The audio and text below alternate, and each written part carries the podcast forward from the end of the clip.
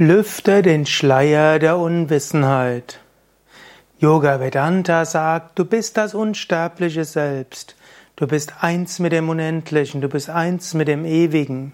Aber es gibt einen Schleier der Unwissenheit und da hast du vergessen, wer du wirklich bist. Frag, wer bin ich, erkenne dein Selbst und sei frei. Das ist so die große Aussage der großen Schriften.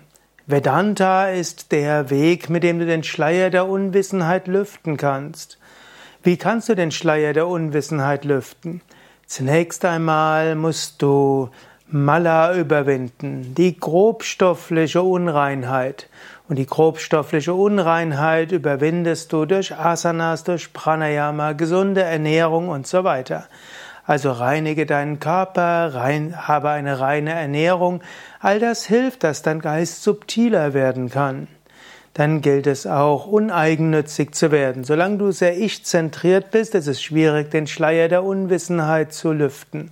Daher übe Karma-Yoga, uneigennütziges Dienen. Übe Hingabe an Gott. Öffne dich für göttlichen Segen. All das hilft Mala, den Schleier der, den Mala, also die Unreinheit des Egoismus zu überwinden. Das zweite ist dann Vikshepa. Vikshepa ist die Unruhe des Geistes. Ein unruhiger Geist führt dazu, dass du nicht dich besinnen kannst auf das Absolute. Hm, wenn du ständig abgelenkt wirst, ist es schwierig, dich zu fragen, wer bin ich wirklich? Vikshepa überwindest du auch wieder durch Pranayama, durch Atemübungen, auch durch Mantra singen, auch durch Konzentration im Alltag. Letztlich auch, indem du aufhörst, dich von kleinen Dingen ablenken zu lassen, indem du zielgerichtetes Denken und Handeln trainierst.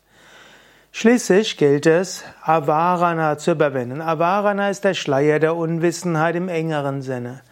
Ist, ist dein Bewusstsein subtil und konzentriert, dann kannst du dich fragen, wer bin ich? Und dann wirst du in der Meditation erfahren, dass du das unendliche Selbst bist, eins mit der Weltenseele. Der Schleier der Unwissenheit ist gelüftet.